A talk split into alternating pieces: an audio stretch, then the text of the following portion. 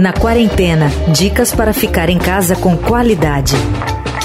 Tenho a vida doida, encabeço o mundo. Sou ariano torto, vivo de amor profundo. Sou perecível ao tempo, vivo por um segundo.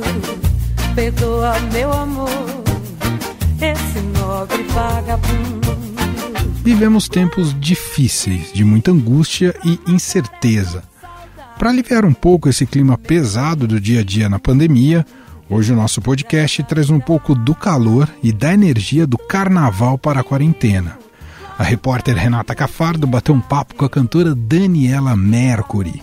Elas conversaram sobre a rotina do isolamento social, sobre as lives que a cantora tem feito diretamente de sua casa em Salvador sobre a importância da consciência e movimentação política e, é claro, sobre arte e música. O papo tá imperdível. Sou perecida ao tempo, vivo por um segundo. Perdoa, meu amor, esse nobre vagabundo. E Daniela, tudo bom? Tudo bem, Renata? Um beijo para todos. Está todo mundo precisando de beijo e abraço, né? Com a voz assim, acolhedora. Eu estou acostumada a dar esses beijos e abraços através das canções. E agora com vocês aqui, também me comunicando com o público que está conosco no podcast. Daniela, me fala, como é que está sendo seu isolamento? Em onde você está? Com quem você está? Me conta um pouquinho da sua rotina. Eu moro em Salvador, é, estou com Malu, com as três filhas, Acabou de passar aqui a nossa filha de 10 anos, que está limpando todas as maçanetas todos os dias, nesse horário, e todos os corrimões. Ela acabou de entrar no quarto aqui com a máscarazinha, e está passando em todos os interruptores de luz e maçanetas. Que ótimo! E, né, porque a gente se distrai e é um lugar que pode contaminar muita gente. Mesmo a gente estando em casa, a maioria do tempo, acabamos recebendo as compras e, e não é fácil lembrar de tantos detalhes, né? É um momento de muita tensão por muitos motivos, principalmente pela tristeza, pela angústia que a gente passa, né? Da preocupação com as pessoas em volta. Eu tenho tomado muito conta da minha mãe e do meu pai, que moram aqui perto, tão isolados, mas de vez em quando também esquecem de tomar vários cuidados. Então, Bom. todos os dias eu faço a revisão né, para ver se eles estão se comportando direitinho, se estão fazendo tudo que é necessário. Cada semana tem mudado, né? Na primeira é. semana, não sabíamos muito quanto tempo isso ia durar, ficamos muito apreensivas, assistindo muita televisão, muitos jornais, continuamos a assistir, continuamos a acompanhar tudo. E no começo, todo mundo ficou meio paralisado, assim, sem saber muito o que fazer. Mas desde o início eu estou trabalhando muito, gravando muitos vídeos, todos que estão me pedindo para fazer campanhas né, de solidariedade, uhum. que é muito importante. Também pelo fato de não estar podendo ir fazer os programas de televisão, há uma demanda também dos programas de televisão. Inclusive, eu fiz programas de televisão para outros países. Eu tinha vários shows marcados em Portugal, foram cancelados. Então, a gente ficou meio que atrapalhado, assim, né? Eu acho que é, é um, uma sensação de muita insegurança que dá tudo isso. Aí, o que tem que salvado? O que tem salvado sempre é a arte, né? É. É, trabalhar, tentar manter o foco, fazer exercício. Todos os dias temos feito. Isso foi uma forma de vencer também a angústia, a preocupação, o medo. Eu acho que fazer exercício tem sido uma forma né, de soltar energia, assim, de desintoxicar um pouco o organismo. São muitas notícias difíceis, tanto é que muita gente está negando a verdade, né, Renata? Porque é. não é fácil lidar com essa verdade, até porque isso nunca aconteceu. É uma surpresa para nós, de vez em quando parece realmente um filme de ficção. E a preocupação imensa também com a condução política, porque a gente está vivendo uma crise institucional, uma crise política, uma crise sanitária, junto com tudo isso, que deixa tudo mais complicado.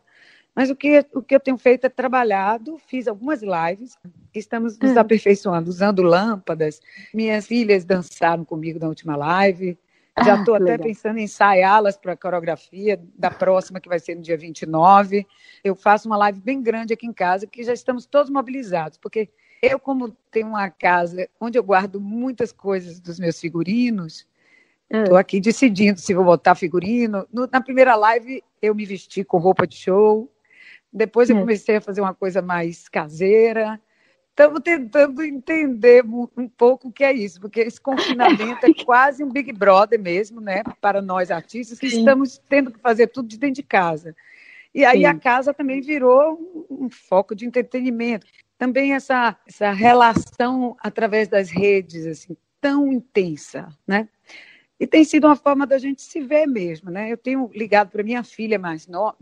mais nova, é a uhum. mais nova das, das duas primeiras. A mais velha mora em Curitiba e tem uma filhinha que é minha neta, Mel, que tem dois aninhos. Fez dois anos, ah. inclusive, durante a quarentena. Tadinho. E eu estou morrendo de saudade, porque já sabemos, eu, Malu e as crianças aqui, que a gente só vai vê-la daqui a muito tempo e a gente precisa manter a relação com ela. Então, eu fico cantando. Eu até tenho postado alguns vídeos que tem sido minha forma de matar a saudade ela já está até cantando, oh, é a mel da vovó, porque é a minha forma de me identificar como vovó, né? Cantando, dançando, para ver se ela se identifica. Eu tenho uma neta é que tem 10 anos, que também gosta muito de cantar, já canta muito bem, Clarice, que é do meu filho mais velho. Com eles, eu, como eu não estou nem com os dois filhos mais velhos, nem com as netas, a gente está se falando também pelo telefone. Estou ligando para as tias todas, para as primas, para as irmãs, e a gente tem ficado mais próximo. acho que essa pandemia fez com que a gente ficasse mais atento com as relações familiares, né? É mais preocupado em, estar tá em contato com as pessoas que a gente ama, né? Óbvio, porque a gente está com medo de perder as pessoas e, e tudo fica mais intenso, né? E todo mundo quer se apoiar e trocar ideias. E o, o medo também das fake news, eu fico preocupada, fico vigiando os grupos para ver, olha, vocês aí, não existe cura ainda não. não, não existe vacina ainda não, não vacilem não, pelo amor de Deus, cuidado. Não fica acreditando nisso, né? É. é. Agora estou atenta para essa lei emergencial de apoio à cultura, hum. porque a nossa área, desde o início, eu tenho falado muito disso em algumas entrevistas que eu dei, preocupada com a situação dos músicos, dos produtores, dos teatros, dos atores, né? das pessoas que trabalham nas áreas de artes, porque nossa área é, sem dúvida, a que deve ser a última a voltar por conta de estar hum. sempre lidando com o público. Então, a gente está se reinventando através da internet, mas nada substitui o contato direto, olho no olho, né? Então, a gente está aí pensando como a gente vai resistir até lá, e ninguém sabe muito quando é que isso tudo vai acabar, né? A gente precisa realmente se mobilizar politicamente, assim, quer dizer, se mobilizar como cidadãos para as lutas que são importantes agora, que é de proteção às pessoas mais vulneráveis e, nesse caso, da nossa categoria, né, da área de cultura, que já vinha sofrendo anteriormente. Eu sou militante social, sou embaixadora do Unicef há 25 anos, então não dá para viver sem pensar na justiça social. E, obviamente, é o que está mais me entristecendo nesse momento, ver tantas pessoas em situação de risco, de vulnerabilidade, porque todo esse contraste social, né, que a gente vive no Brasil, toda a pobreza, toda a falta de infraestrutura que a gente tem nesse momento está se agravando a situação das pessoas por conta da pandemia. Eu já acompanhava isso, já sabia disso, já luto há muitos anos, mas uhum. agora é mais importante se juntar. Então a gente está se juntando. Isso também, é, eu espero que essa união não termine nunca, né? É isso que eu espero. Acha que, que vai, a sociedade vai estar melhor, assim, depois da pandemia? Você vê um, uma melhora na sociedade ou você acha que a gente vai voltar tudo como era antes, até com os problemas? Olha, sinceramente, Renata, eu acho que é impossível a gente não ser tocado por tudo isso. Impossível, inconscientemente ou conscientemente. É, agora, como vai ser a reação da maioria no país, é muito difícil a gente ter uma noção, porque pessoas que têm realidades diferentes, nós somos muito únicos como seres humanos. Também a gente sabe que vai viver num país mais pobre, com uma recessão gravíssima, e a gente já tem problemas sociais bastante grandes no Brasil. Então, o que eu espero é que nós possamos lutar juntos contra as desigualdades sociais. E vou fazer todo o possível para me empenhar e dedicar ainda mais tempo para isso. Mas acredito também que muita gente vai tentar sobreviver do seu jeito, com, de forma egoísta. Não dá para imaginar, a gente tem que aceitar a humanidade do jeito que Sim. ela é. Mas que há é, esse momento está sendo um aprendizado gigantesco e que vai ter um impacto emocional brutal nas pessoas, isso eu não tenho a menor dúvida. Eu espero que elas criem a consciência do mundo que a gente vive, da desigualdade que a gente vive, porque é uma oportunidade de a gente questionar o capitalismo, é, a distribuição de renda, questões que a gente vem discutindo há muitos anos.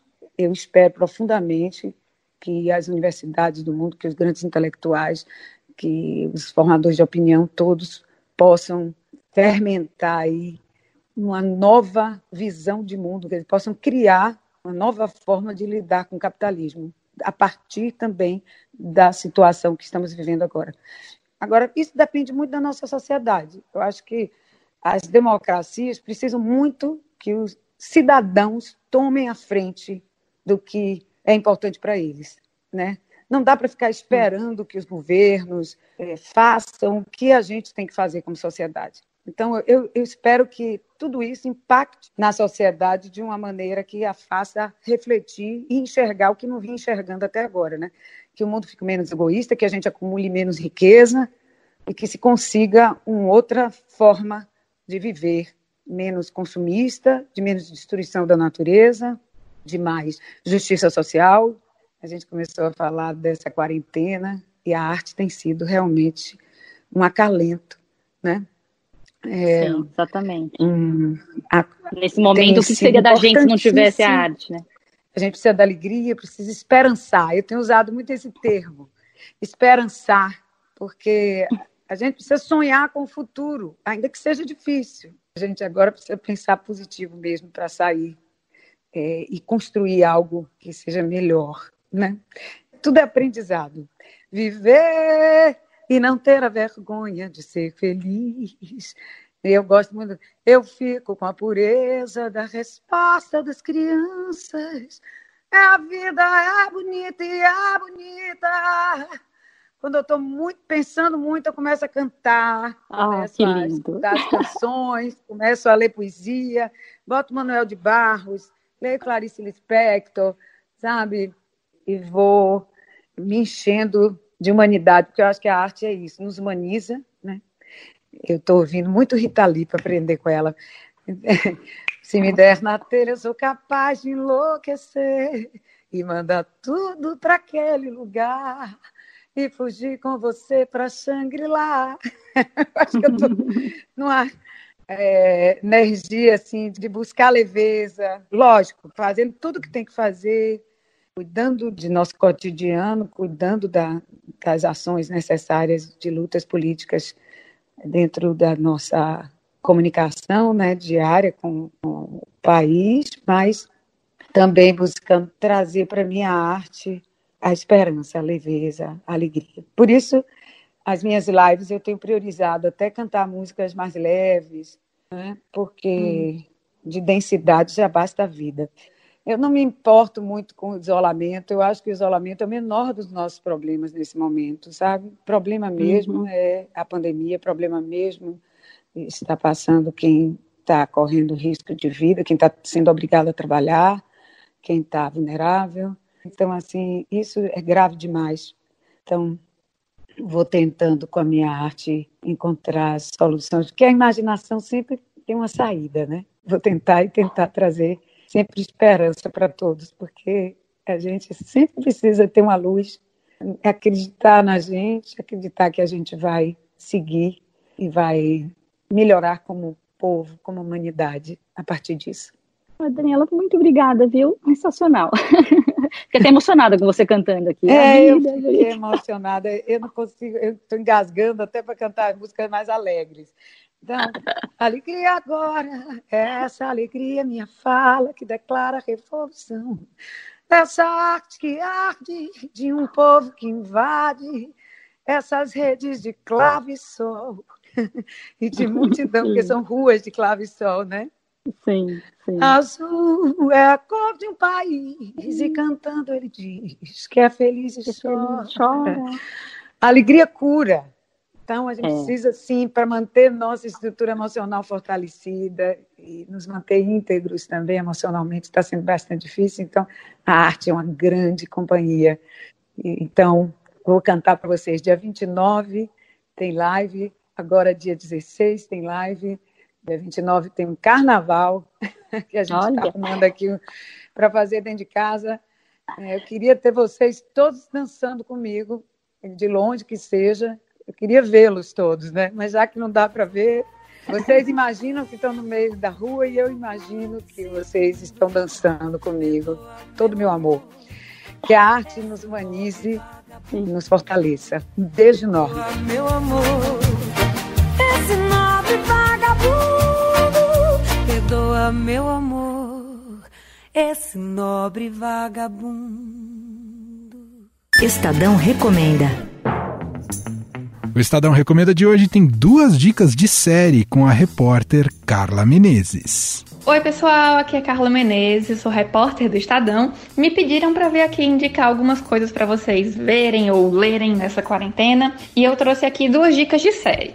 Hollywood na Netflix, que é a nova série do Ryan Murphy, o mesmo criador de American Horror Story, de The Politician, de Glee que fala sobre um grupo de profissionais que querem fazer um filme em Hollywood, mas um filme que vai desafiar todos os conceitos e preconceitos da época. E a outra série é da Amazon, que é Marvelous Mrs. Maisel, que aí, no caso, já é uma série que é amor antigo, mas eu não tinha tido tempo de ver a terceira temporada ainda e maratonei inteira é sobre uma comediante nos anos 50 que tem que enfrentar a família, tem que enfrentar o marido barra ex-marido para seguir os sonhos dela e é inspiradora, é engraçada, é emocionante, tudo ao mesmo tempo. E é tudo que a gente precisa nessa pandemia também. É isso, espero que vocês gostem das dicas. Tchau, tchau, até a próxima. Eu, Emanuel Bonfim, me despeço por hoje. A gente se fala amanhã cedinho no Estado Notícias e de tarde aqui com você na quarentena. Você ouviu Na Quarentena dicas para ficar em casa com qualidade.